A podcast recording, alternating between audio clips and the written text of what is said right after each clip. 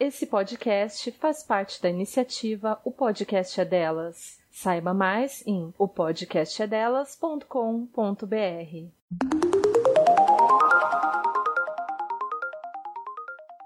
Meu nome é Letícia Graton. Meu nome é Isabela Graton e você está escutando O Pessoal é Político.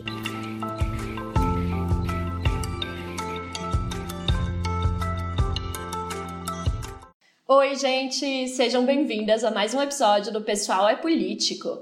E hoje nós vamos continuar falando sobre a história, e dessa vez é sobre o capítulo intitulado História 2 do Segundo Sexo, né? É, esse capítulo é muito interessante, porque enquanto a Simone estava falando no outro sobre o período da pré-história, em que os humanos ainda eram nômades, agora ela vai focar na Revolução Agrícola, ou seja, no momento em que a gente se fixou em um local. Além disso, ele vai falar sobre a transição dessa comunidade agrícola e coletivista para uma sociedade que já utilizava ferramentas feitas de metais. Então, ela vai continuar naquela linha do tempo, né? No episódio anterior, a gente falou bastante sobre a mulher na pré-história e toda essa questão. Assim, se você não ouviu, corre lá para ouvir, se você tiver interesse. É, e é legal também para conseguir acompanhar né, e entender tudo que a gente vai falar aqui. É, além disso, né, eu queria começar então agradecendo todo mundo que está nos seguindo no Instagram, porque estamos chegando a 10 mil seguidores na rede de lá.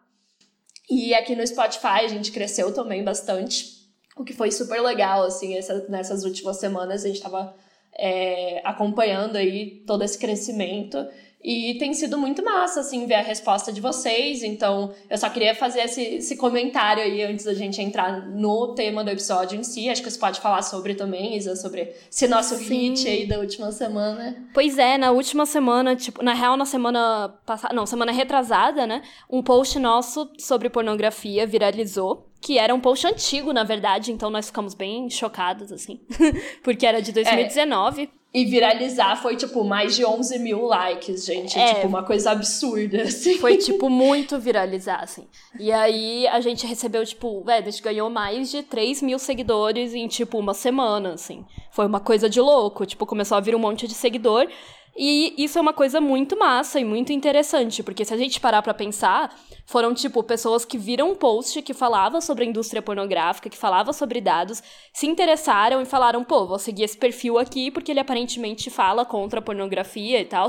O que é muito top, porque faz a gente pensar que é, tipo, tem bastante gente interessada nesse assunto. É, dá um pouquinho é. de esperança, né, no Exato. mundo, e por acho, mais tipo, que seja, geral, tipo... Assim. É, claro, né, também veio vários homens escrotos, porque é de se esperar quando um post viraliza e tal, um monte de comentário tosco, isso a gente já imaginava. É, mas, tipo. Isso aconteceu, porque saiu da nossa bolha, né? É, tipo, exato. O, saiu da bolha e eu não sei nem como, mas enfim. Viralizou. E aí é. eu acho muito legal, porque eu acho que assim, as pessoas que nos seguiram lá, muitas podem nem saber que a gente tem um podcast, tá ligado? Podem é, só... se você tá chegando aqui é. agora, bem-vinda. Bem-vinda. Se você é, tá ouvindo esse é o primeiro episódio agora. que você ouve. É, por conta disso, a gente decidiu fazer uma live que a gente fez fim de semana passado, né? Uma semana atrás, sobre a indústria pornográfica. Que infelizmente deu vários problemas técnicos aí, porque a minha internet estava uma bosta. Sim. Mas tirando isso, assim, gente, é, né, por favor, é, não desiste da gente, o conteúdo tava massa, embora os problemas técnicos tenham é, feito ela não ficar tá muito salva profissional. lá no IGTV, se você tiver interesse, é. porque a gente não, assim, a gente não vai falar muito sobre, tipo, o assunto pornografia vai demorar para surgir aqui de novo, né, no podcast em si porque a gente está seguindo os capítulos do livro, então, enfim, nesse momento Simone está falando sobre a história, o que não tem tanto a ver com isso. E foi um post antigo, mas na primeira temporada a gente tem capítulos falando sobre. Tem o episódio do Vaginaria que você participou, que foi bem legal também. Sim, cara, eu recebo. Eu recebo até hoje, assim, várias DMs. Tipo, quase todo dia eu recebo alguma DM de alguma mulher falando que viu a minha participação no Vaginaria, pedindo para eu enviar meu TCC. Cara, foi uma ótima participação, enfim, eu adorei. E realmente o que eu falo lá é, tipo, uma síntese de tudo que eu penso sobre a indústria pornográfica, assim, que a gente acredita e que a gente já falou aqui no podcast. Então, quem quiser saber mais, também ouve lá. No Vaginaria, é, só pesquisar aí Vaginaria no Spotify. A, a live tá lá no nosso Instagram, arroba o pessoal é político. Tá no nosso IGTV, ficou salva em três partes. Mas. Por conta pra, dos problemas assistir, técnicos. Assim, é, com todos os problemas técnicos, é. mas tá tranquilo. E tem sido uma experiência muito legal, assim, ver o podcast crescer, ver as pessoas terem interesse nisso. Eu espero que elas tenham tanto interesse quanto também no, na obra da Simone e, enfim, na teoria feminista no geral, né? Porque a gente está aqui para isso.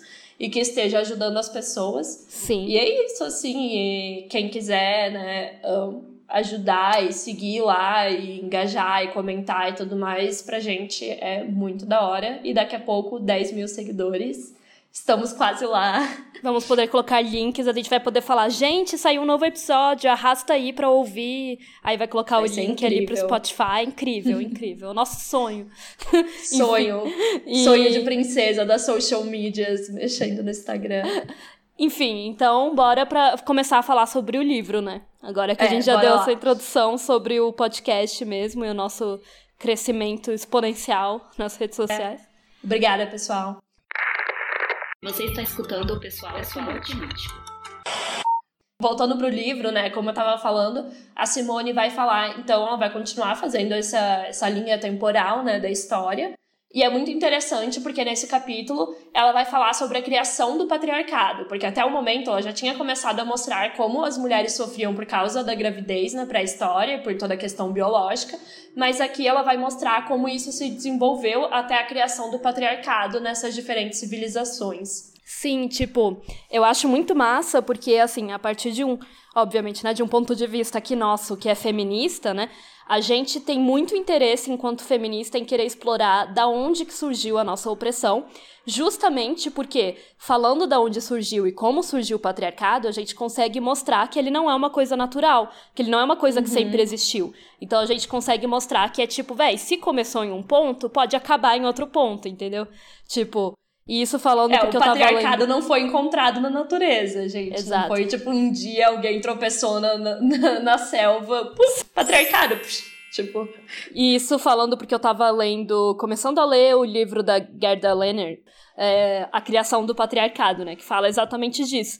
E ele é muito bom porque ele realmente traz essa perspectiva histórica de que nem sempre o patriarcado existiu. Ele foi construído. Ele não é. Ele é uma construção social, não é uma coisa natural. Como você falou que a gente que é encontrou. construído pode ser destruído. Exato, tudo que é construído isso pode é ser destruído. Eu acho que isso é importante para todos os sistemas, né? Quando a gente fala também de racismo, de capitalismo, etc. Tipo, as pessoas naturalizam como se aquilo sempre tivesse estado ali tipo, fosse uma verdade absoluta, que só isso existe, que só isso. Capitalismo talvez não. Bom, não sei, mas enfim, porque daí também tem, tipo, as experiências socialistas em outros países, daí, enfim, as pessoas sempre vão falar disso. Mas, no geral, coisas que nos são dadas, tipo, ai, ah, sempre foi assim, espera-se que a gente só aceite e pronto, tá ligado? Tipo, como uma Exato. natureza do ser humano, etc. Sim, por isso que é tão importante para as feministas mostrarem aonde começou o patriarcado, como começou o patriarcado, para que a gente possa pensar como acabar com ele também, né? E aí ela tá falando né, é, nessa época primitiva, né? Ela tá falando ainda sobre pré-história, né? Porque no primeiro, no, no primeiro capítulo dessa parte da história, ela estava falando sobre essa época da pré-história em que a gente era nômade. E agora ela vai falar sobre a parte em que as pessoas se fixaram, né, já no, na terra ali, já deixaram de ser nômades, já começaram a ter uma propriedade, mas ainda era pré-história, né, ainda eram coisas primitivas. É, ainda não tinha a escrita e tal, pra gente documentar exatamente como era naquela época. E aí, né, ela vai comentar que a superioridade do homem nessa época era vivida e não ainda colocada, tipo, através de instituições como é hoje em dia, sabe? Que estabeleceram Isso um patriarcado. É bem interessante, sim. Tipo, ainda não havia as religiões como a gente conhece hoje e não tinha ainda propriedade privada. E aí, por isso mesmo, alguns historiadores dizem que nessa época a superioridade dos homens não era tão acentuada. Tipo, existia mais igualdade ou sei lá o quê. E aí você vai ver aqui, né? A gente vai colocar a, o ponto de vista da Simone sobre essa questão. Mas é interessante, porque realmente, tipo, até existia, como a gente já comentou no outro episódio, a questão de que a mulher ficava grávida, então aí ela tinha uma desvantagem e tal, mas não existia um patriarcado institucionalizado, entendeu? O que é bem diferente do que a gente tem hoje em dia. Sim, é, essa distinção vai ser bem grande, assim, quando você lê. É, ela vai falar na página 86, então.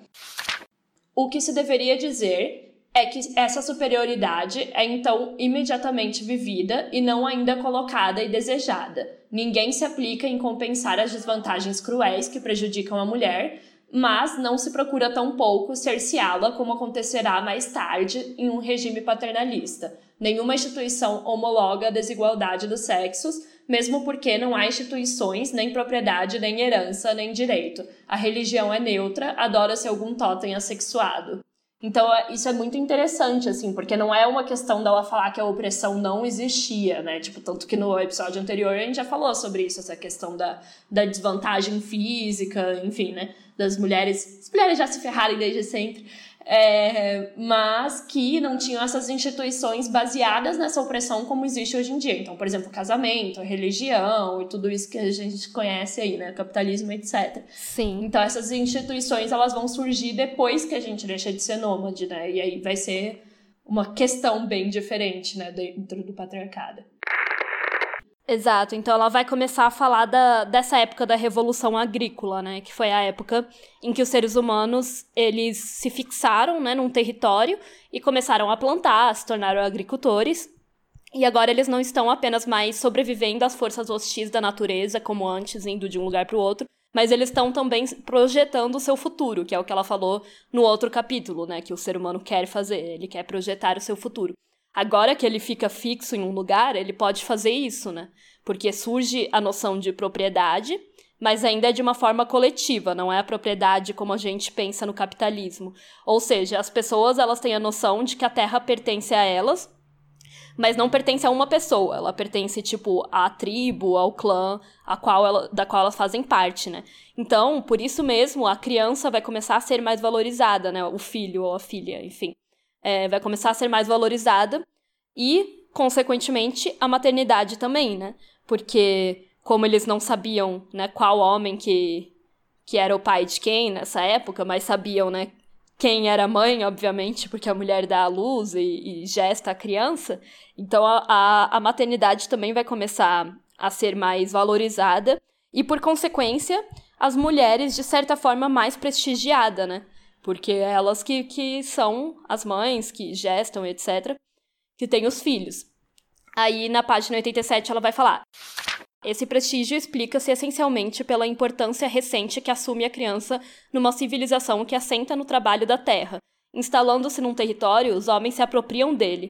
A propriedade aparece sob forma coletiva exige de seus proprietários uma posteridade, então a maternidade torna-se uma função sagrada. Isso porque, como eles queriam forjar um futuro, né, eles queriam que a tribo ou o clã deles tivesse um futuro, tipo, continuasse, eles vão enxergar no filho, né, no herdeiro, que ainda não é esse herdeiro capitalista que a gente conhece hoje em dia, mas enfim, eles vão enxergar nessa pessoa, tipo, o futuro do clã. Então vai começar a ser mais importante. Diferentemente do que a gente falou na época nômade, que muitas vezes, por exemplo, matavam crianças e tal, quando não tinha comida o suficiente, porque né, naquela época só se pensava no instante, não, não se projetava ainda o futuro. Então agora realmente os filhos vão começar a ter muito mais importância, né? É muito louco pensar nessa mudança, né? mas enfim, aí ela vai falar então que esse era um regime comunitário e os seres humanos só tinham essa existência enquanto grupo.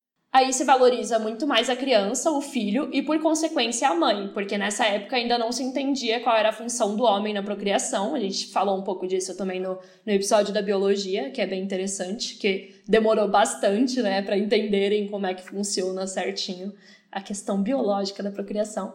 E é, então eles pensavam que a mãe era a única responsável pela fecundação, né? Então ela se tornava a grande sagrada ali que tinha o filho. E existia então um direito materno. Os filhos pertenciam ao clã da mãe, porque não se sabia de qual homem eles eram filhos. E a mulher, obviamente, é a que dá à luz à criança, então eles sabiam disso e acabava tendo meio que uma linhagem sempre materna, né? Tipo, matriarcal, digamos assim. Diferente de hoje em dia, que se passa a herança, né, pelo lado da família do pai. É, e mesmo que a mulher fosse, por exemplo, casada e soubesse. Enfim, mesmo que você soubesse de quem era o filho, ainda assim você considerava sempre que é, toda a gestação era feita só pela mulher, né? Que foi exatamente o que a gente falou aquilo no episódio da biologia, que nessa época se achava que, que o homem meio que ele não, meio que ele não servia para nada. Você achava que, que ele realmente não, não, não era uma coisa importante na hora de, da, da procriação Sim. e tal. Isso é bem interessante, porque daí a propriedade comunitária ela era transmitida pelas mulheres, então era esse, esse regime de direito materno, como se a terra pertencesse às mulheres. E aí entra a questão também da ligação da mulher com essa terra que estava sendo usada agora para plantar. Então, provavelmente vocês já devem ter ouvido de toda a conexão que as pessoas sempre fazem entre mulheres e natureza, né? Tipo, ah, a mãe terra e todo o sagrado feminino tem muito essa relação também, né? Sim. E isso já começava muito aqui, porque se você passava essa terra através da linhagem materna, porque era da mãe que você sabia que o cara né, tinha nascido, obviamente, então subconscientemente você estava dizendo que aquela terra era da mulher, né? Não do homem. É, e Bem... aí entra muito isso que você falou da, dessa relação da mulher com a terra, que a gente vê até hoje em dia, né? A mulher, ela sempre é considerada mais ligada à natureza, né, do que o homem. E aí é muito interessante porque ela faz uma conexão com o fato de que essas pessoas que estavam vivendo agora numa terra e plantando nessa terra, elas associam, tipo, a fertilidade da mulher com a fertilidade da terra. Porque na época nômade, né, se entendia que a procriação não passava de um acidente, era só, tipo, ah, uma coisa que acontecia, né? Ninguém entendia direito como acontecia.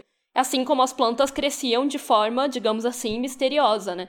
Porque as riquezas do solo eram desconhecidas. Agora que eles eram agricultores, eles já admiram, né, o mistério da fecundidade da terra e do ventre feminino, porque aí eles começam, tipo, a conectar uma coisa com a outra. Tipo, nossa, essa planta cresce aqui e o bebê cresce na barriga da mulher, saca? Dá para entender essa, esse tipo de conexão. E aí se faz essa conexão, né, entre um e o outro. Então a mulher, ela aí daí surgem também essas noções de mãe natureza. Então a terra ela é vista como uma mulher, porque ela também, digamos assim, né, cria, procria também, né? E ela também é habitada pelas mesmas forças misteriosas, digamos, que eles não entendiam completamente. Tipo, as mulheres dessa época também elas se dedicavam ao trabalho agrícola.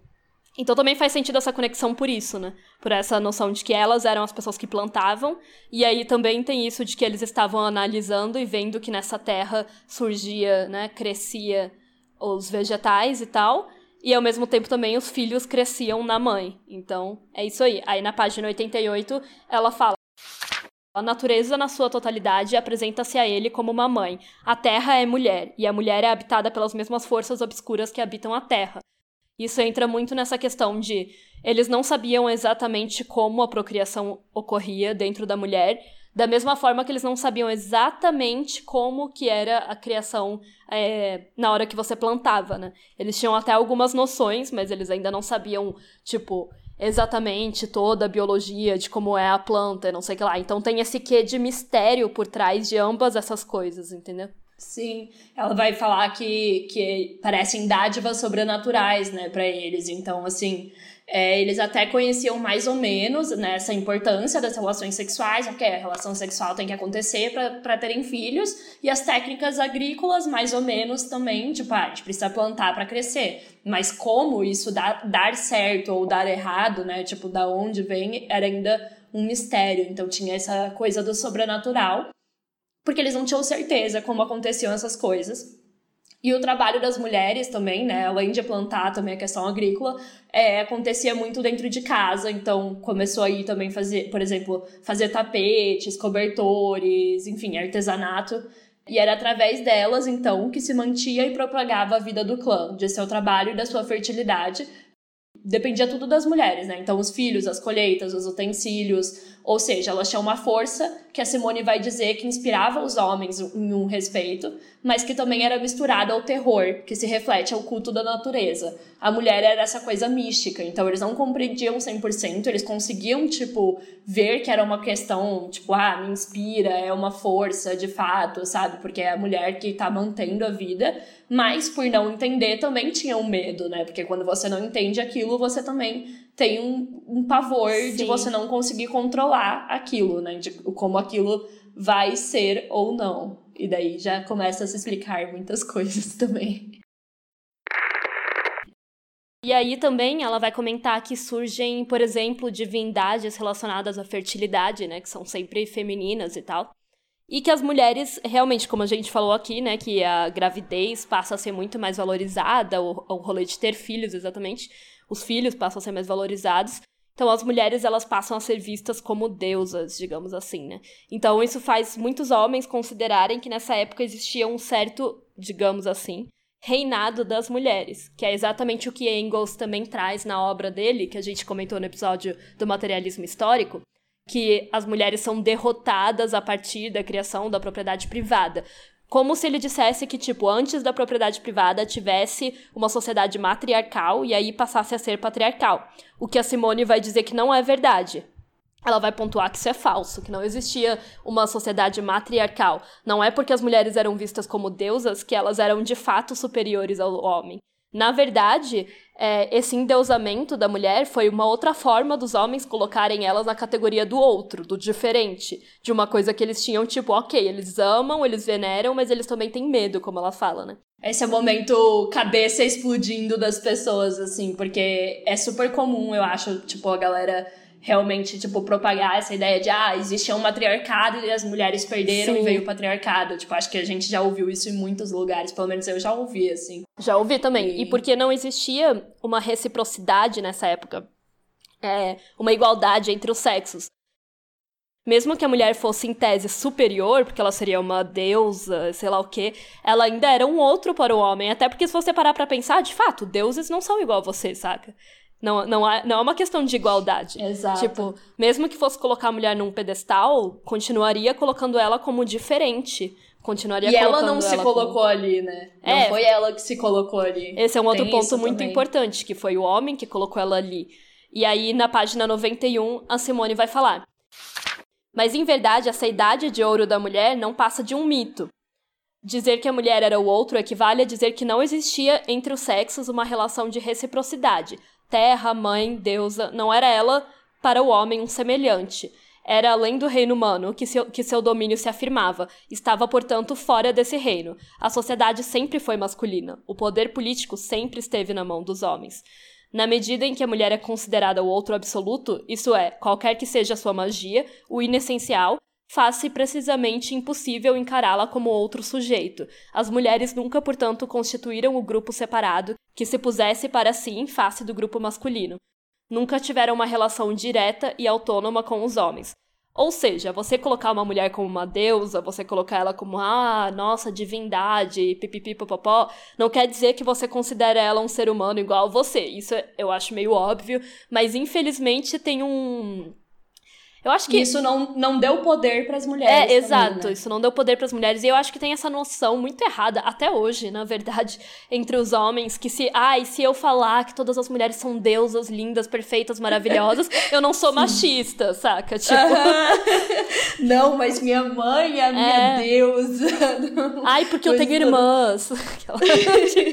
e, tipo, Sim. eu acho que vem um pouco daí essa noção de que, tipo, ah, se eu colocar a mulher como deusa, deusa, eu estou venerando ela, mas eu gosto muito dessa parte que a Simone fala. Tá, mas o reino que ela dominava não era o humano, era o tipo do céu, sabe, da divindade. Uhum. Ou seja, a Terra continua dominada pelos homens, né? Os seres, os é. seres humanos ainda são dominados então, pelos homens. E eu achei essa parte extremamente interessante. para mim, ela é a principal do capítulo, né? Porque, como eu falei, é aquele emoji, tipo, explodindo a cabeça. Assim. Sim. Porque a Simone vai desmistificar completamente essa ideia que a gente tem das sociedades matriarcais que vieram antes do patriarcado, explicando que não é que as mulheres não fossem veneradas, mas que essa idolatria não significava poder. E eu acho que isso, tipo assim, só já é uma questão assim que as pessoas não conseguem desconectar da cabeça delas, entendeu? Tipo, que idolatria não é você dar poder pra pessoa, Sim. você, tipo, idolatrar ela. Não é a mesma coisa que, tipo, sei lá, você entender, você respeitar, ela ter poder político, ela ter poder histórico e tudo mais. E isso é uma coisa que, né, sempre nos, nos incomodou muito, assim. E a gente vê isso muito também na questão da mulher como musa, que eu acho que para mim é uma, uma, é uma uma forma, assim, tipo, uma derivação da deusa, tá ligado? É. Que a gente vê muito na arte. Uma forma de venerar, né? Mas através da arte. Nos filmes, nas séries, na, na, arte, nas artes plásticas e tal. Tipo, ah, o homem sempre tem uma mulher como musa, a mulher que ele vai pintar, a mulher que ele vai representar, mas não querendo entender ela como um ser humano, querendo que ela seja aquele objeto da musa. Tem até uma tirinha que é incrível, que, enfim, eu devo ter visto há muito tempo, que é aquela que é assim, ai, veja essa mulher, que ser místico e incrível. O que será que ela pensa? E daí, tipo, ele não deixa ela Ah, sim. falar, assim, tipo, Sim. ao invés de perguntar, ela fica tipo, não, na verdade eu tô aqui pensando nos. E ele, tipo, não deixa falar, ele só fica Sim. tipo, o que será que ela pensa? Como será que ela é? Tipo, É, e isso pra Pergunta, mim cara. é tipo um machismo, entre aspas, disfarçado, né? Porque é tipo, é. como eu falei, os homens usam essa desculpa pra falar, ai, eu não sou machista, minha mãe é uma deusa para mim, eu a venero, não sei o que lá. Ou tipo, ai, minha namorada é uma deusa, sabe? Essa coisa de, de endeusar, Sim. porque assim, o fato de você endeusar uma pessoa ainda coloca ela como um objeto que É. você está venerando, entendeu? E não como uma pessoa como você. É, Então, eu acho tipo- que hoje em dia isso já é muito mais questionado, né? O que é ótimo, assim, mas é muito tipo, é, naquela. Como naquela exposição, né, que teve lá no MASP da, das- da Guerrilla Girls, que falava justamente, tipo assim, é, como, tipo, entram pouquíssimas artistas mulheres no MASP, mas tem várias mulheres representadas em, né, principalmente nuas, Sim. em telas de arte. Daí, enfim, lá tem os dados que a gente pode trazer depois em algum post certinho, tipo assim, ah, e daí pergunta, né? A mulher tem que estar pelada pra entrar no museu, tipo assim, tem que estar no- numa obra de arte pelada. Feita por um Porque homem. é isso, né? Feita por um homem, com certeza. Porque é isso, né? Tipo, eles, eles veem isso como uma homenagem. Isso existe muito dentro da arte. Ah, eu sou o cantor, eu sou o, roteirista, o escritor. Pra mim, estar escrevendo sobre mulheres é uma homenagem. Mas o cara não tenta entender como ser Sim. humano. Ele É. quer, tipo, criar aquela mística, né? Exatamente. Então, para deixar bem claro aqui pra vocês, homens, tá? Se algum homem nos es- estiver nos escutando, o que eu acho que são Tirando poucos. o Marco, eu não conheço nenhum. O Conrado, o Conrado, o Conrado E o Conrado, né? é, alô, alô, Marco e Conrado, então pra vocês. Então, Pra vocês aqui. Ó, gente, então, pra dizer pra vocês, assim, tá? Dizer que uma mulher é uma deusa e tratar ela como uma musa e etc., ainda é objetificar uma mulher, tá bom? Estou sendo bem clara aqui. A gente não quer ser vistas dessa forma. Falem gente... pros outros homens, já É. que vocês são os dois homens que Passem a, passem a mensagem adiante. A gente não quer Não, ser tem- vistas como musa. Tem um moço entendeu? que apoia também. que Ah, é verdade, moço que apoia, que eu não lembro o nome. Muito obrigada. Acho que é Vinícius, se eu não me engano. Por favor, isso, Vinícius. Muito obrigada. Aí, obrigada pelo seu apoio e por ouvir. É. Então, passem a mensagem para os outros homens. A gente não quer ser vista como a musa de vocês, como a deusa de vocês. A gente quer ser vista como um ser humano normal, igual vocês. Tipo, a É. gente quer ser vista de igual para igual. E a Simone vai explicar direitinho como essa questão de endeusar a mulher, na verdade, é só outra forma de torná-la o que ela chama do outro, né? Porque, né, uma deusa não é um ser humano como você. Ela reina nos céus, enquanto, ai, você tá reinando na terra, que conveniente. Mas depois que a gente morrer, a gente vai reinar no céu, mas aí Tipo- tá tudo bem, vai valer a pena. É, e tipo, ao mesmo tempo foi igual você comentou antes, foi os homens que colocaram a mulher nessa posição de deusas, não foram elas que se colocaram. Então, tipo, de novo, ela tá sendo definida como o oposto dele, em referência a ele e não a si mesma. Os homens adoravam a deusa mãe, digamos assim, mas por mais poderosa que a mulher fosse, ela só existia como um ídolo porque o homem criava esse ídolo. Então, na página 93, né, a Simone vai falar: Apesar das fecundas virtudes que, que a penetram, o homem permanece o senhor, como é o senhor da terra fértil. Ela destina-se a ser dominada, possuída, explorada, como o é também a natureza, cuja mágica fertilidade ela encarna. O prestígio de que goza aos olhos dos homens é deles que o recebe. Eles se ajoelham diante do outro, adoram a deusa mãe. Mas, por poderosa que seja, é através de noções criadas pela consciência masculina que ela é apreendida. Todos os ídolos inventados pelo homem, por terrificantes que os tenha forjado, acham-se, em verdade, sob a dependência deles, e eis porque lhes será possível destruí-los. E aqui eu acho muito interessante essa é, conexão de novo com a mulher com a natureza, sabe? Da mulher com a natureza. Porque é uma outra coisa que a gente sempre fala muito quando a gente relaciona é, veganismo com feminismo. Isso que eu Que- ia falar também. que quando a gente fala Política que o- sexual da carne. Política sexual da carne todinha aqui, ó. Nesse Total. parágrafo da- do segundo sexo, você vê já os pensamentos Sim. que vão levar a Carol J. Adams a escrever a política sexual da carne. Porque ela mesma fala ó, como ele era o senhor da terra fértil. Ao mesmo tempo, ele é também o senhor da mulher, que também é a pessoa fértil, né? Então tem essa conexão entre, a- por exemplo, explorar É. a capacidade reprodutiva da mulher e dos animais, depois que a Carol J. Adams vai fazer, né?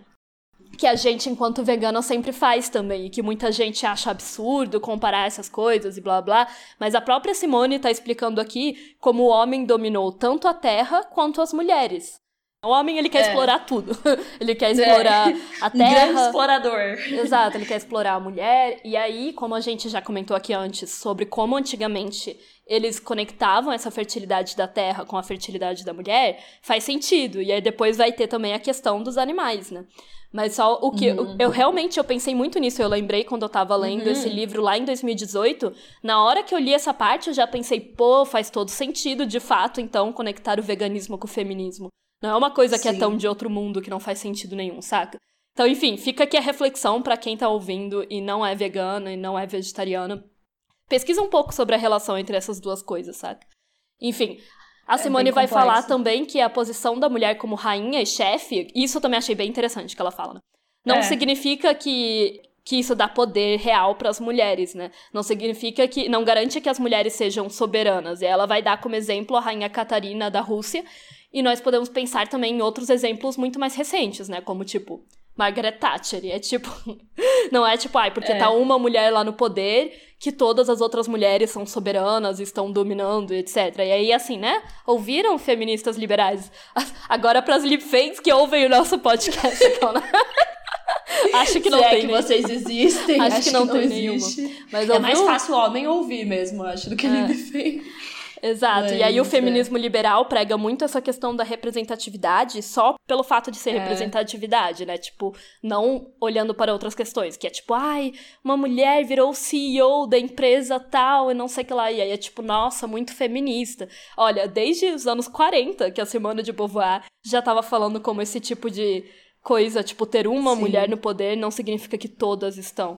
Assim como você venerar. Catarina, né? É, como você ter uma é, rainha. Até porque, assim, né, ela dá o exemplo de rainha. E também é meio contraditório, porque rainha, de fato, não é uma pessoa que tem o poder exatamente, né? É muito mais o é. rei e tal. Mas, assim, qualquer outra mulher que esteja no poder, seja na política, então, seja como é rainha... que a Catarina, ela ficou bem famosa, porque, se eu não me engano, é essa que governou sozinha, que foi, tipo, fodida, ah, assim, sim. tá? É. Se eu não me engano. Eu lembro que uma vez eu li a história dela é exatamente isso. Não importa se ela tá governando ali, tá ligado? Como que estavam as vidas das mulheres que ela estava governando, tipo. Sim. é a mesma coisa com a Margaret é. Thatcher. Margaret Thatcher fez um monte de merda liberal, tipo assim, que prejudicou um monte a vida das mulheres, saca? Não é porque ela é uma mulher que ela não pode compactuar com, com o patriarcado e não pode piorar, inclusive, a vida de algumas mulheres com algumas das suas é, políticas e tal, né? Então fica aí a reflexão também, gente, para quem acha que representatividade é tudo nessa vida e tal, que é só ter mulheres em posições de poder. Vamos repensar esse tipo de pensamento aí, por favor. É, a gente já falou aqui tanto do endeusamento quanto do poder, né? Nenhum dos dois é o que a gente tá necessariamente procurando. Ainda mais quando a gente pensa nas concepções de poder neoliberais que existem na sociedade, né? Numa, Sim. Sei lá, numa democracia neoliberal e etc. Agora a Simone vai começar a falar mais sobre as instituições, então principalmente a questão do casamento, daí ela vai entrar em como essas instituições foram sendo construídas e é aquela questão que a gente tinha falado lá no começo, né? Que antes não existia essas instituições, então já tinha essa exploração, já tinha né, o patriarcado e tal, mas isso vai mudando as coisas, né, depois. Então, na página 94, ela vai falar: os únicos trabalhos dignos deles, dos homens, né, são a guerra, caça, pesca. Ele conquista presas estrangeiras e anexa as tribos.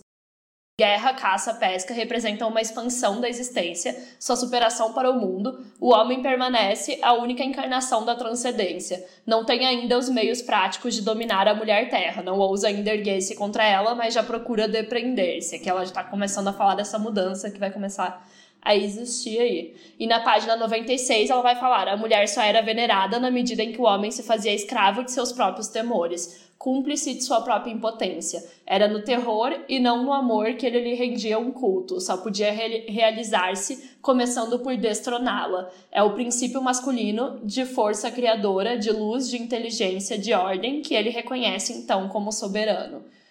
E aqui é muito importante ressaltar isso, né? Que quando a gente fala de, tipo, venerar uma divindade, muitas vezes essa veneração vem a partir do medo, né? Do, do terror também, é. não do amor. Então, tipo, é claro que ele quer destroná-la, né? Porque ele não ama de verdade a mulher e ele não enxerga ela como igual. Ele realmente ainda considera que os princípios, entre aspas, né? Considerados masculinos são muito mais importantes, como a Lei falou ali daquele, daquela parte ali do texto em que ela comenta sobre como os homens ainda eram os que caçavam, os que tinham tudo isso, sabe? Que faziam Ou seja, a ainda faziam os trabalhos externos, né? Enquanto a mulher ficava com o trabalho doméstico. É, e mesmo que fosse o trabalho de criação, tipo, da, da plantação e tal, eram pequenas plantações na sua própria tribo e tal. E ainda tinha tudo aquilo que a gente falou no outro episódio, né? Que era de, tipo, considerar esses princípios de força, inteligência, etc., muito mais relacionados ao homem e que ele fazia essas coisas que, ai, vai forjar um futuro para o clã e etc, do que a mulher, saca? Então, realmente, tipo, ok, ele poderia até venerá-la como, tipo, ai, a deusa da fertilidade, pipipipopopó, mas na verdade eram os princípios masculinos que eles ainda, tipo, consideravam, é, né, superiores. E aí a gente entra numa outra questão agora que a Simone vai comentar, que é a questão de quando foram inventadas as ferramentas, tipo. Que é quando começa mais uma mudança na sociedade, né, Exato. né? Si, que tipo, é quando começam a criar as instituições. Os metais e tal, que a gente já falou um pouquinho no episódio do, do materialismo histórico lá. Da é. transição entre a família, tipo, que é também a transição entre você ter, tipo, a propriedade coletiva e a propriedade privada, né? E aí, que Sim. é o que o Engels considera que é a grande derrota da mulher, entre aspas, né? Mas que na verdade a Simone vai falar que a mulher ela não se torna a companheira de trabalho do operário, né, que agora usa essas ferramentas. Ela continua sendo tipo inferior ao homem ali. E aí ele vai tipo dominar as ferramentas e falar tipo, ah, agora eu faço esse trabalho, blá blá blá blá, e a mulher vai ficar tipo ficando dentro de casa e o seu trabalho vai ser considerado muito inferior, que é o que a gente já comentou no episódio do Engels, né? Sim. E eu gosto muito, eu quero falar agora aqui a parte da página 97 que tá aqui, é, dessa parte, então, que a Simone vai falar dessa mudança. E aí ela resume assim. Assim, o triunfo do patriarcado não foi nenhum acaso, nenhum resultado de uma revolução violenta. Desde a origem da humanidade, o privilégio biológico permitiu aos homens afirmar, afirmarem-se sozinhos como sujeitos soberanos eles nunca abdicaram o privilégio, alienaram parcialmente a sua existência na natureza e na mulher, mas reconquistaram-na a seguir. Condenada a desempenhar o papel do outro, a mulher estava também condenada a possuir apenas uma força precária, escrava ou ídolo, nunca ela quem escolhe seu destino. É, eu acho que isso resume, assim, Exato. muito bem esse parágrafo é, de como, tipo, quem escolhia nosso destino era sempre os homens, continua sendo, né? Sempre foi. Desde lá, no começo, e que realmente não, não existiu uma super revolução violenta em relação a isso. Existiu as mudanças da sociedade, uhum. então, assim, a mudança no trabalho, a mudança na, na, construção das instituições, que a gente vai falar agora um pouco, do casamento, da, né, desse, desse domínio das, das ferramentas e tudo mais mas não existiu uma revolta das mulheres em relação a isso, sabe? Porque na verdade não, não, não foi um destronar a mulher. É, porque, exato. Né? Eles que criaram o mito, eles que destronaram o próprio, o próprio mito, mito que, que, eles criaram. Que eles tinham criado. E aí entra muito essa questão de entender que não existia, ai, um matriarcado, e aí acabou o matriarcado e se tornou um patriarcado, tá ligado? Tipo, não é isso. E é isso que a Simone passa o capítulo inteiro explicando, sabe? Que é que muda a filiação, ela deixa de ser uterina, né? Ela deixa de ser é, de passar a propriedade Sim. coletiva da, mul da mulher, né, para os seus filhos e passa a ser através do homem, porque aí ele cria a propriedade privada também, né? Passa a ter a propriedade de cada homem, de cada pessoa, não é mais a propriedade do clã. E o pai passa a ser o soberano, né? E e tem toda essa questão também que o, que o Engels explica, né? Que é a invenção das ferramentas com o ferro e o bronze que modifica todo o equilíbrio das forças produtoras, todo o trabalho, né? Como que as pessoas trabalham e etc. E o, o homem, ele não reconhece a mulher como essa trabalhadora igual a ele, né? Porque ela continua escravizada à natureza, ela ainda engravida, ela ainda tem os filhos. Não é uma coisa tipo, nossa, as mulheres perderam, os homens ganharam. Infelizmente, os homens estavam sempre ganhando, entendeu? tipo, não é nenhuma e... questão. E também não foi uma questão de, tipo, pai, uma luta violenta nos clavéis, foi um processo, tipo, super gradual que de transição, como você falou, de mudanças das ferramentas, do trabalho e etc. E não, tipo, ah, uma luta sangrenta que acabou, mulheres perderam, homens ganharam, ponto final, criou-se o patriarcado, deu, acabou. tipo. É. E é muito tipo aquela parte que ela fala ali sobre a mulher não ser vista como a companheira do operário, né? Então, como alguém que poderia fazer um trabalho da mesma forma como ele fazia com as ferramentas, me lembrou muito o em Mulheres, Raça e Classe, quando a Angela Davis vai falar da vida das pessoas escravizadas, né? Faz muito tempo que eu li, acho que foi em 2016, sei lá. Uma coisa que me chamou muito atenção, que eu lembro até hoje, foi ela falando, tipo, como nas famílias de pessoas escravizadas, homens e mulheres negros, né?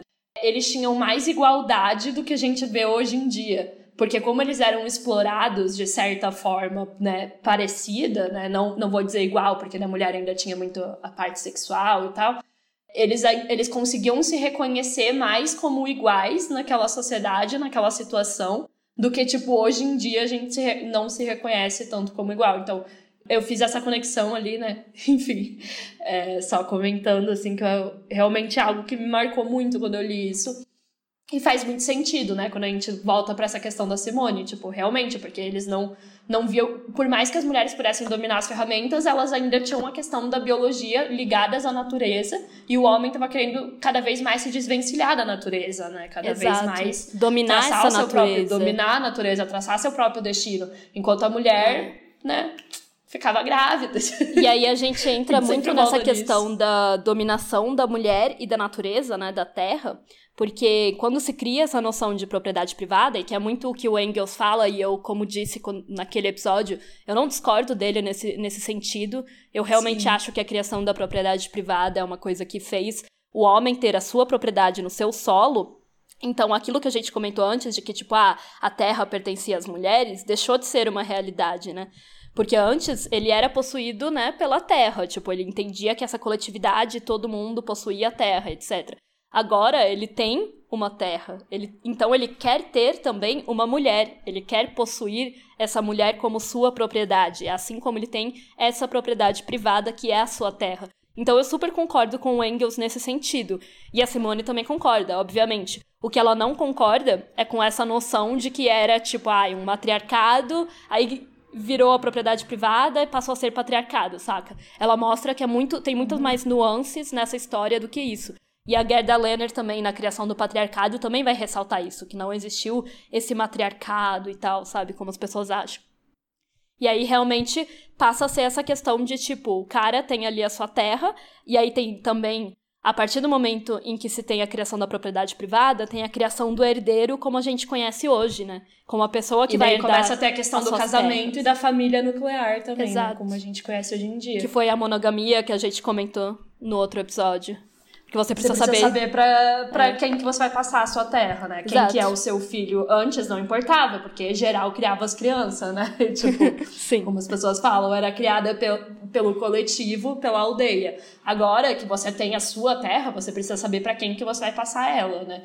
Então, mas essa, essa questão da dominação que você falou é, tipo, enfim, é bem, bem real, assim, tipo, quando você começa a dominar uma, daí, ah, também quero ter a minha mulher, também quero dominar aquilo, por isso que a Simone vai bater tanto na questão do casamento, né, como a instituição opressora, como uma dessas instituições que surgem e que é perfeita, né, para o homem, obviamente, é uma instituição ali incrível para ele, porque a mulher vai continuar sendo colocada no espaço privado e o homem, né, vai conseguir dominá-la através disso. É, gente, a gente critica tanto o casamento, né, enquanto feministas, ou deveríamos, né, porque hoje em dia, com o feminismo liberal por aí, tá todo mundo, ai, casamento pode ser igualitário, etc, etc.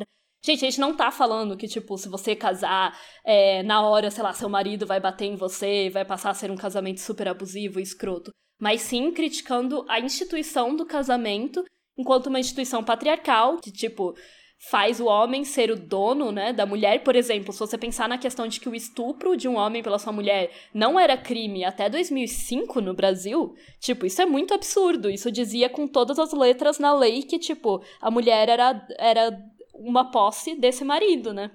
Com todas as É. letras. E desde que o casamento surgiu, foi assim, né? Foi pra esse. A Simone vai falar na página 109. O casamento primitivo funda-se por vezes num rapto real ou simbólico. Isso porque a violência cometida contra o trem é a afirmação mais evidente da alteridade desse outrem. Então, tipo, muitas vezes as mulheres eram ah, raptadas pra casar e toda essa questão assim, tipo, de novo, pela questão da dominação, vou dizer que essa mulher é minha. Então, obviamente, é isso que a Isabela tava falando, sabe? Não é como se a gente estivesse dizendo, ou como se não pudessem existir, sei lá, arranjos de, tipo, pessoas morando junto e, enfim, relacionamentos que realmente são saudáveis e etc, etc. Quando a gente questiona o casamento, é como instituição, né? Como, Exato. né? Que foi É. colocada desde o começo. Que aí agora a gente entra na parte final, né, desse capítulo, que é realmente como a gente falou, sobre a criação do patriarcado enquanto instituição, né? Que antes até já existia uma superioridade do homem, mas agora começam-se a criar essas, essas. a serem criadas essas instituições mesmo, tipo casamento, propriedade privada. E aí também a religião, né? Que ela vai comentar. Ela, ela até dá o exemplo de algumas religiões, tipo assim, porque aí ela fala, os homens começam a criar, por exemplo, as leis, que é uma, uma outra instituição, né? A legislação e tal, de cada lugar. Nessas leis, a mulher, as mulheres sempre são demonizadas. Em todos os mitos, as mulheres começam a ser demonizadas. Na, na religião cristã, por exemplo, na religião islâmica, várias religiões, as mulheres são completamente demonizadas. E aí eu acho interessante porque a Simone, ela fala, por quê? Por que isso? Porque, tipo assim, o homem já estava sendo soberano e ele poderia ter tratado a mulher de uma forma como se fosse, tipo, como se ela fosse uma criança, tá ligado? Tipo, ele poderia ter tratado ela de uma forma benevolente, mas não. Começou-se a criar todas as instituições em cima desse mito de que a mulher era o mal e o homem era o bem, né? Tipo, que a mulher era o oposto do homem, todo esse maniqueísmo aí que vem com as religiões também. E aí vem, tipo, toda É essa só noção. pensar em caixa de Pandora, a Exato. questão da Eva no paraíso, né? Tem vários exemplos que a gente pode dar. E a gente tem aquele o episódio da primeira temporada, que a Andra Dorkin vai falar sobre isso também, na quando ela fala dos mitos, né? Quando ela fala do. A, a Simone também vai entrar depois mais pra frente, mas quando ela fala do, dos estereótipos que vão estar nos contos de fada. E isso tem tudo ligação, assim, é muito bizarro quando você para pra, pra notar que, tipo, desde a Eva ser a que morde a maçã e é expulsa do paraíso, e ela ser o mal, né? Ser a pessoa que vai trazer esse mal que vai castigar o mundo, ou a caixa de Pandora que gu- guarda todas as coisas ruins do mundo, tipo, tudo isso porque essas, essas religiões foram criadas pelos homens, né? Obviamente. Exato. E aí é o que ela fala, né? Que é essa parte em que, em que se transforma, tipo, o direito, né? Ele passa a ser. Passa a ter essa soberania do pai, né? Passa a ser, tipo, o direito do pai, a propriedade privada, tudo isso. É uma revolução ideológica, né? No que as pessoas achavam na época. A consanguinidade, ela passa a ser por, por essa linhagem masculina, né? Que substitui a filiação uterina. E aí exalta-se o pai, e daí vem o nome patriarcado também, né? Que é a soberania do pai que é a criação disso, de que, tipo, o pai passa a ser o principal, ele que passa a ter todos os direitos. A mulher, a mãe, passa a ser só uma ama, né? Só a pessoa que, tipo, cuida dos filhos, etc, etc. E aí entra toda essa questão de, do que o, o Engels vai chamar de a, a derrota da mulher, né? Que é, tipo, a desvalorização da mulher. Que ela passa a ser vista totalmente como o outro, e aí como essa coisa negativa, como esse mal, todas as, as, as religiões, os mitos, as leis, as instituições, tudo isso começa a pintar ela como uma pessoa horrorosa. E por que isso, né? Como a Simone se pergunta. É, não, Na não minha é opinião- por acaso, tá, gente? É, na minha opinião, é porque é exatamente pelo mesmo motivo que eles divinizavam a gente, né? Que é esse terror, é esse medo, é essa questão de tipo. é, E porque isso vai ju- justificar muita coisa, né? Isso Exato. vai justificar o tratamento que você dá. Então, é interessante porque, tipo, das duas formas a gente era o outro. O que muda Exato. é que antes a gente era o outro endeusado, uau, incrível, maravilhosa. Agora a gente é o outro maléfico, tipo, É. do lado do mal, que traz todo o caos. E isso é muito conveniente, né? Porque daí você constrói um mundo onde mulheres não são acreditadas. E é muito foda, porque tem até um, um vídeo que eu tinha visto uma vez, eu acho que era da Gabi Oliveira, se eu não me engano, de alguém falando é, de como esse mito do mal tá ligado até hoje em dia com o fato de, tipo, por exemplo, as pessoas não acreditarem em mulheres que falam que foram estupradas, Sim, entendeu? porque a mulher sempre mereceu, ela sempre fez algo para merecer, É. porque no fundo ela é má. E é como a gente fala. A gente falou disso, acho que toda a primeira temporada, porque a Andrea Dworkin É. fala muito disso, sobre como a mulher é vista como a pessoa má, como uma coisa, é, enfim, horrível e tal. E aí. Ela fala que exatamente nesse momento, assim, a mulher ela já era meio que vista como outro ali quando ela era endeusada. Mas agora essa relação com o outro se torna, tipo, uma coisa realmente oposta uma outra, se torna um drama. A existência desse outro é, tipo, ameaça à sua existência, é um perigo, é uma coisa, tipo, nossa, muito diferente de mim. Ela realmente é o mal e eu sou o bem. Tipo, realmente tem esse maniqueísmo, né? As religiões e os códigos, né, tratam as mulheres dessa forma extremamente hostil. E os homens, obviamente, foram os que criaram essas leis, né? E essas religiões também. Então, é claro que a gente entende aí o porquê, né? Eles dão às mulheres essa posição de subordinada e meio que para sempre, né? Como você falou, até hoje a gente tem essa noção. Porque a, o que a gente sempre diz, a gente ainda vive no patriarcado. Patriarcado ainda existe. Não é porque hoje as mulheres conquistaram alguns direitos que ele deixou de existir. Ainda tem essa noção de que o homem é o bom e a mulher é a má. E que e, tipo, que o pai é o soberano. É, não é de uma forma direta, gente, mas é só ver nas, nessas questões, tipo assim, das pessoas acharem que a mulher tá sempre mentindo, as pessoas não acreditarem na mulher e todo esse rolê, ou que a gente tá sempre pedindo. Então, ah, enfim, né? O, o que a gente já conhece, do você foi assediada, mas ah, o que, que você tava fazendo? É. Ah, você foi estuprada, mas o que, que você tava vestindo? Não sei o que lá, enfim, em todas as suas é, reformulações pós-modernas que podem existir dessas Sim. questões. né, de todas as formas possíveis, que hoje em dia pode ser, por exemplo, a, gente, a culpa que a gente carrega no geral, né? Enfim, então, É, a culpa toda a culpabilização é, dentro dos relacionamentos. Então, tipo assim, o cara te traiu, mas ah, o que que você fez, né? O que que você não tava provendo pro cara pra ele ter ido procurar lá fora. E Exato. toda essa questão, assim, que existe até hoje em dia. e que Eu tá acho muito interessante porque ela fala que exa exatamente, olha que engraçado, né? A mulher vai do ser sagrado, ela se torna o ser impuro, nojento, malvado, saca? Tipo, e isso tudo determinado sempre pelos homens. Porque tanto os homens determinaram que a gente ia ser o ser sagrado, quanto depois eles falaram, ah, não, melhor tratar elas como inferior, colocar Sim. elas como mal malvada, etc. E aí tem uma outra contradição também, né? E que... tudo continuando sem entender a mulher, né? Tipo, Exato. você faz com o que você não entende. Porque antes era, ah, a fertilidade é sagrada e agora é, ah, a menstruação é nojenta, né? Sim. E aí é, é, tem uma outra contradição, né? Que vai bem no finzinho do capítulo, a Simone vai colocar ali, falando que né, nesse maniqueísmo aí, né, do mundo, né, que é, que é criado principalmente pelas religiões, o mal é necessário ao bem, assim como o homem precisa da mulher, porque ele sabe que obviamente ele precisa dela para procriação. Sabe que ele precisa dela para continuar, né, os seres humanos no mundo e também para saciar os desejos deles, né, além de perpetuar a sua própria existência. Ele sabe que a mulher é indispensável. Então, ele precisa integrar ela na sociedade, né? E aí é muito interessante, porque ela fala que ele vai integrar a mulher nessa, sociedade patriarcal que ele criou, com essas instituições, com essas leis, com essa religião patriarcal. E na medida em que ela se submete a essa ordem, a- dessa sociedade, ela vai, digamos, se purificando. E aí a gente entra naquela questão de, tipo, a mulher que mais segue as noções patriarcais do que uma mulher deve ser é a que é considerada a mais pura, a bela recatada e a do lar, a mulher certa. a mãe, né? A, A mãe, mãe. virginal, que não transa, né? Que, que é virginal e tal, apesar quanto de ser mais mãe. Sim quanto mais você tipo vai contra isso né você tenta falar não pô não, não quero ser assim não sei o que lá mais você vai ser considerada a puta a escrota a nojenta você vai ser enfim tudo isso que a gente sabe Feminista chata. É, a feminista chata e E peluda quanto mais você, você questiona essas coisas. E esses questionamentos, gente, hoje em dia eles podem ser muito diferentes. A gente tá dando é, esse exemplo, por exemplo, da Bela Recatada do Lar. Mas isso também tá presente, por exemplo, quando a gente questiona a pornografia, né?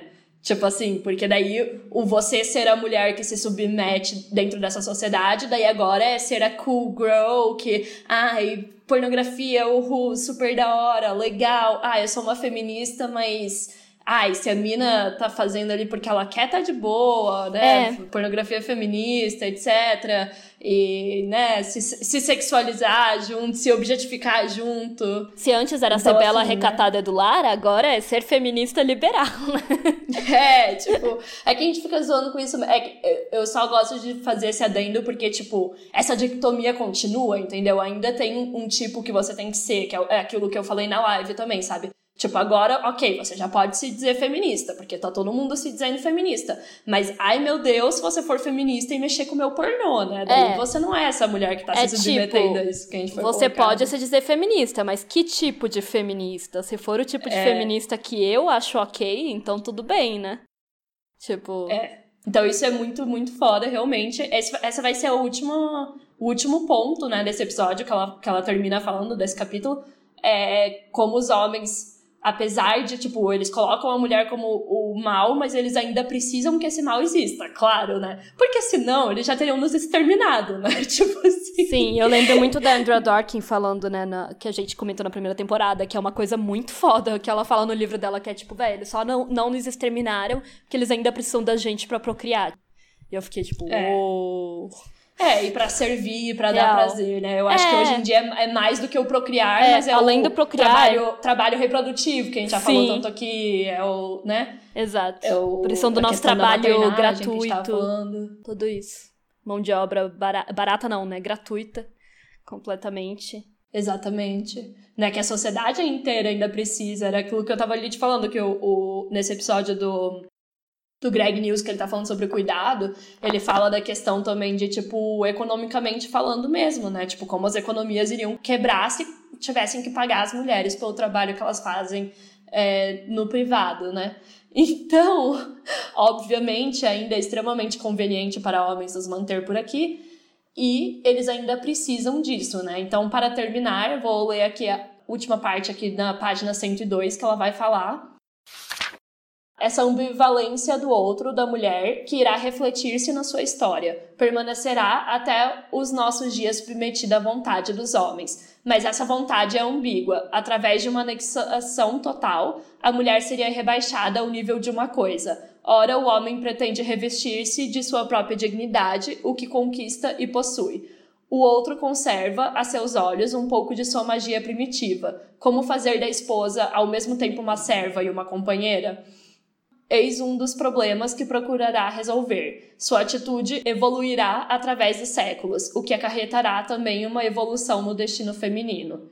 Então, enfim, ela ainda vai continuar falando muito sobre a história, mas aqui já resume bastante do que a gente vai levar aí ao longo dos É, eu, próximos episódios. eu acho interessante porque aí aqui ela já falou, tipo, da criação do patriarcado, e aí as próximas coisas que ela vai abordar já vai ser sob esse regime. Já vai ser mais ou menos pare- mais parecido com o que a gente conhece hoje em dia, né? Aquela, Uh, tipo, chegamos nos tempos atuais. É, exatamente não atuais, que ela não tá, né, falando é. de 2020. Mas é, tipo, um pouco mais é, atualizado. Mas infelizmente ainda se encaixa, né? Exato. Muitas das coisas vocês vão ver que ela vai falar nos próximos capítulos e muitas das coisas que ela fala depois também, no volume 2 e tal. Infelizmente ainda se encaixa. E por quê? Porque É. a gente ainda vive no patriarcado. Mas como nós comentamos tanto nesse episódio, e comecei né, o episódio falando sobre isso, o patriarcado foi criado, ele pode ser destruído. O patriarcado não existiu sempre, embora ele seja muito antigo. Ele não existiu, Sim. tipo, sempre. Não é uma coisa natural, a gente não achou ali na natureza o patriarcado já criado. É, eu fico pensando agora como a gente ter contado tudo aqui da, da Simone falar que esse matriarcado, na verdade, não era o que as pessoas acham e tal, também é uma questão meio. ahn, não é muito otimista, mas é, é, é realmente pra desmistificar isso, tá ligado? Mas de qualquer forma, é, continuamos batendo nessa tecla. Uma coisa que é construída também pode ser destruída. E nada surgiu do nada, sabe? Então, importante ter essa noção. Exato, É, sempre importante. O interessante de desmistificar esse matriarcado é realmente não, não criar é, ilusões romantizadas dessa época também, sabe? Que pode acontecer muito. Ah, porque na época que a fertilidade era vista e tentar trazer isso pra hoje em dia de uma forma, tipo, meio ingênua, sabe? É, que é muito o que eu vejo às vezes desse rolê de tipo, ai, tentar trazer, por exemplo, o sagrado feminino, sabe? Que essas coisas estão tipo, ai, É, ia é falar isso, isso. vamos supervalorizar agora, tipo, a procriação, a fertilidade, etc. etc. A gravidez, os ciclos femininos, tipo, óbvio, né? A gente não pode ficar demonizando igual os homens fizeram com o nosso corpo através, né, dessas instituições e tal. Mas também não é uma questão de romantizar, assim, sabe? De achar é. que é tipo a coisa mais incrível do mundo, que nos torna deusas e etc. E sim nos ver, assim como Na a gente verdade, comentou dos homens não nos verem como esse, essa é. deusa, etc., a gente também não tem que se ver dessa forma, tá ligado? Nós somos seres humanos verdadeiros, tipo, seres humanos da vida real. A gente tá pra aqui... mim, é essa questão do sagrado, tipo, eu acho que ele é ok como, assim, resgatar saberes ancestrais e tudo mais, a questão é, a gente não pode, tipo, se iludir achando que, ah, porque as pessoas estão resgatando um pouquinho isso mais, porque também virou um pouquinho uma moda, assim, né? Uma questão é, falar sobre, enfim, né, desmistificar essas coisas, que é bom, tipo assim, ah, coletor menstrual, mandala lunar, todos esses rolês assim, mas não achar que por causa disso a gente tá, tipo, mudando e conseguindo algum tipo de poder, sabe? Exato. Tipo, é muito importante, óbvio, é extremamente importante, tipo assim, parto humanizado, todo esse rolê que surgiu, mas, enfim, né, continuamos batendo naquela tecla, ainda é extremamente elitizado, e não vamos achar que por causa disso a gente ganhou algum poder em específico, né? É, e isso eu gosto muito dessa parte que ela falou do, ai, ah, não é porque a mulher era uma deusa que ela tinha um poder. Então vamos sempre lembrar disso também. Não é se a gente sentar, tipo, ai, agora vamos venerar a nossa fertilidade, o nosso útero e sei lá o que, que a gente vai ter um poder real no mundo, tá ligado? Sim. Mas é, é isso, né? Tipo, a gente Eu acho que, que é uma reação bem normal também, né? Tipo, ah, ah, as pessoas, elas enfim, colocam tanto num lugar negativo, tipo assim, coisas que são relacionadas a mulheres, que eu super entendo as mulheres resgatarem isso de uma forma positiva, Não, sabe? Com certeza, igual a gente falou tudo da biologia é, também e tal. Tipo, acha super importante, né? Não tiro esse mérito, mas também é um perigo realmente cair nessa questão de, ah, isso significa que as coisas estão realmente mudando, né? E a gente aqui sempre parece que nunca tá feliz com nada, que a gente sempre fala, ah, as coisas mudaram, mas ainda tá foda. É. Mas é a vida, galera, é isso aí. Então é isso, né? Temos um episódio. Vamos para os recados finais de sempre. É, gente, nos apoia lá no Apoia-se, por favor. apoia.se barra pessoal é político. Se você quer colaborar, contribuir com o nosso trabalho e participar de sorteios de livros feministas todo, todo mês. Esse mês foi Sim. o do A Liberdade é uma Luta Constante, da Angela Davis, que é um livro muito legal, recomendo para todo mundo ler. E foi a Isabela que ganhou. Parabéns, Isabela. Parabéns! Eu enviei o livro ontem e se você quer participar também, se você quer ser sortuda como a Isabela, entra lá no apoia.se barra o pessoal é político. E apoia com dois, três, quatro reais, o quanto você puder dar agora, gente. Dois reaisinhos, a gente já tá feliz. É, o que for possível. E é super legal também porque, por exemplo, esse mês foi o mês que mais veio, né, contribuição dos meses que a gente tem feito aí. É, e aí a gente está conseguindo passar uma doação também para a ONG Mulheres da Luz, que a gente já falou aqui no podcast, que é uma ONG lá de São Paulo, que trabalha com mulheres em situação de prostituição. Então ontem eu já fiz ali, foi uma doação pequena com o que restou, né, depois do, do dinheiro que a gente paga a edição. Então é, apoiando o nosso trabalho, você está ajudando a gente a tornar ele mais profissional, você está concorrendo a livros feministas e você está ajudando uma ONG super importante lá de São Paulo, que trabalha com uma causa que pra gente é extremamente importante, que pro feminismo no geral tem que ser extremamente importante. E é isso, então, se você puder ajudar, apoia.se barra o pessoal é político. Eu sei que eu já, já falei esse link errado outra vez eu falei .com, não é .com, gente. É apoia.se barra o pessoal é político. É, as nossas redes sociais é Instagram, arroba o pessoal é político, né? É, a gente também tá no Medium, que é o Pessoal é Político, como uma publicação. Então, a cada episódio, a gente posta um texto com as referências que a gente falou aqui. Então, se você ficou, meu Deus, é, é onde é que eu encontro isso que elas falaram? Vai estar lá no Medium, pode deixar. Nosso Twitter também é arroba pessoal podcast. A gente não entra muito lá, mas pode nos mencionar que de vez em quando a gente entra para ver o que, que vocês estão falando. E é um lugar bem legal para receber feedback. E é isso, gente. Se quiser entrar em contato com a gente, manda uma DM, fala aí. E nos siga, que a gente está quase chegando a 10 mil Os seguidores 10 mil, no Instagram. O, o arraste pra cima tá chegando, gente. Eu Ele posso está sentir. chegando. Eu posso sentir. Você é uma mulher muito feliz, muito realizada. Eu também. Seremos. Fa façam isso, façam essas duas mulheres felizes, gente. Eu só quero ter um arraste pra cima. Eu, eu tenho. Não é um sonho muito grande, tá quase lá. é isso. Então, tchau, gente. Até a próxima. Fiquem em casa. Tchau, obrigada por ouvirem. Fiquem em casa, fiquem seguros. É isso aí. E é isto. Até a Até a próxima. próxima. Você ouviu um programa participante da rede Podcast é Delas, uma iniciativa que fornece toda a infraestrutura necessária para mulheres hospedarem e publicarem os seus podcasts. Para fazer parte, entre em contato conosco através do site opodcastadelas.com.br ou através das nossas redes sociais, como arroba o Podcast Delas.